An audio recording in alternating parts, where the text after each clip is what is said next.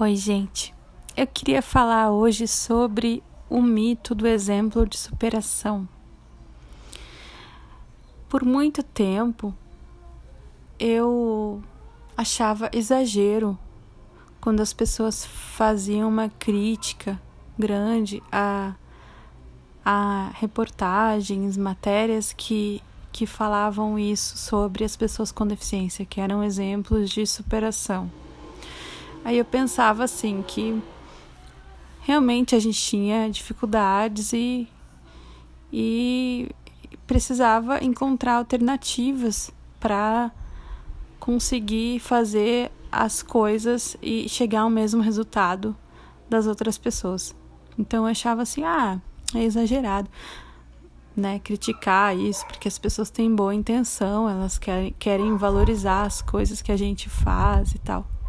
Depois, quando eu comecei a ter contato com reflexões de colegas com deficiência também, eu comecei a perceber que existia uma razão para essa crítica. Deixa eu fechar a janela, que acho que está vindo muito vento aqui. Que existia uma razão para essa crítica. Porque muitas reportagens é, muitas matérias que as pessoas nos procuravam para fazer tinham esse tom assim de de assistencialismo e de meio que piedade, sabe? Tipo assim, a gente faz a mesma coisa que todo mundo faz. Por exemplo, eu sou mãe, né? Tenho um filho, escolhi ter um filho, escolhi fazer uma segunda faculdade e aí eu sou um exemplo de superação por isso. Tem muita gente que, te, que é mãe, que é pai, que, que faz mestrado, doutorado e ninguém fala que é um exemplo de superação. Tudo bem, eu faço as mesmas coisas que todo mundo faz e por eu ser cega, eu sou um exemplo de superação porque porque é muito difícil fazer isso que eu faço. Às vezes não é muito difícil não. E às vezes a dificuldade está fora de mim está nos obstáculos que a sociedade nos impõe, às vezes nas atitudes das pessoas. Então eu tenho que ser muito boa, muito lutar muito para conseguir chegar ao mesmo resultado que as outras pessoas chegam com mais facilidade. Tá aí o fundamento do mito do exemplo de superação. Mas ao mesmo tempo, se eu aceito que me que me chamem, que me julguem como um exemplo de superação, e se as pessoas se sentem confortáveis em fazer isso, principalmente, elas se eximem de qualquer responsabilidade sobre o meu sucesso ou o meu fracasso nas coisas que eu estou fazendo. É, é tipo assim, eu assisto, as pessoas assistem a minha vida como se fosse um filme, como se fosse uma coisa já sobre a qual elas não tivessem nenhuma influência, elas só, só estão ali para assistir e achar bonito, né?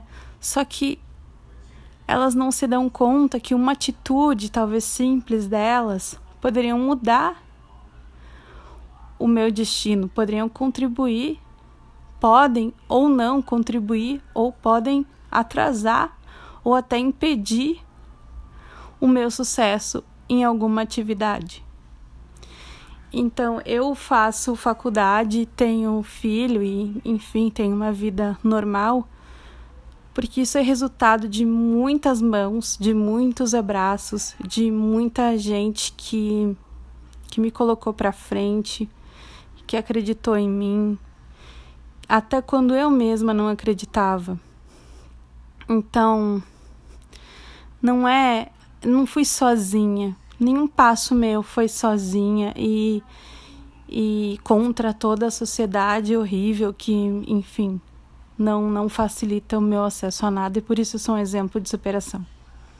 E também, quando as pessoas dizem que a gente é exemplo de superação, essa, essa afirmativa guarda em si, é, velado, mas nem tanto para mim hoje, uma expectativa muito baixa a nosso respeito, porque elas não esperariam muito da gente, ou quase nada. Por isso, já que a gente chegou a esse resultado, que é onde muita gente chega, todo mundo quase, a gente é um exemplo de superação.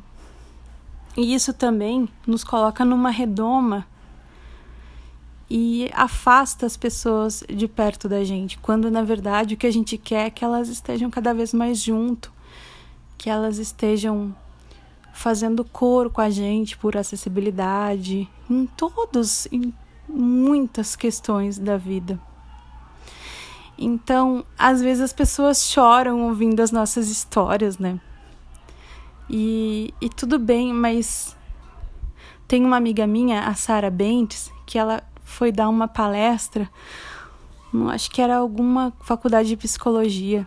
E aí ela cantou as músicas lindas dela, né? E uma falava sobre deficiência, para que se chama música? Não sei se foi nessa. E aí ela disse que os alunos choraram e a professora deles falou assim: "Gente, não chora não, coloca essa emoção em forma de ação, em forma de em fazer realmente alguma coisa que, que ajude para a vida de alguém com deficiência. E acho que é mais ou menos isso que eu penso, isso que eu gostaria das pessoas. Porque a gente precisa trabalhar, a gente precisa que as pessoas confiem na gente como parceira delas em alguma atividade. Eu, por exemplo, que que sou da música, né? Eu preciso que as pessoas confiem em mim para, sei lá, cantar, fazer backing para para discos, que me chamem para gravações, para shows, para, enfim, para muitas parcerias. Eu preciso ter dinheiro, eu preciso, sei lá, que as pessoas confiem em mim como professora, talvez, de, de canto, de italiano, de português, que são as coisas que eu tenho mais formação, né?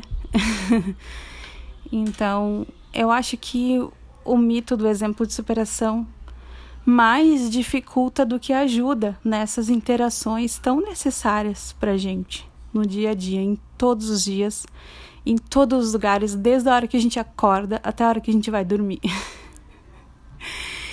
então, eu acho que é esse o meu recado, assim, que eu gostaria muito de deixar, em vez de, de nos verem como uma coisa, uma história bonita a ser contada, é, eu queria que as pessoas nos vissem como, como parceiros, caminhassem ao nosso lado e nos deixassem caminhar ao seu lado também.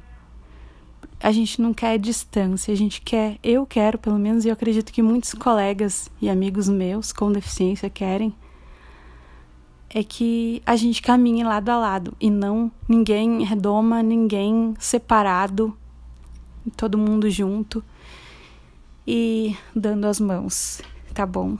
um beijo.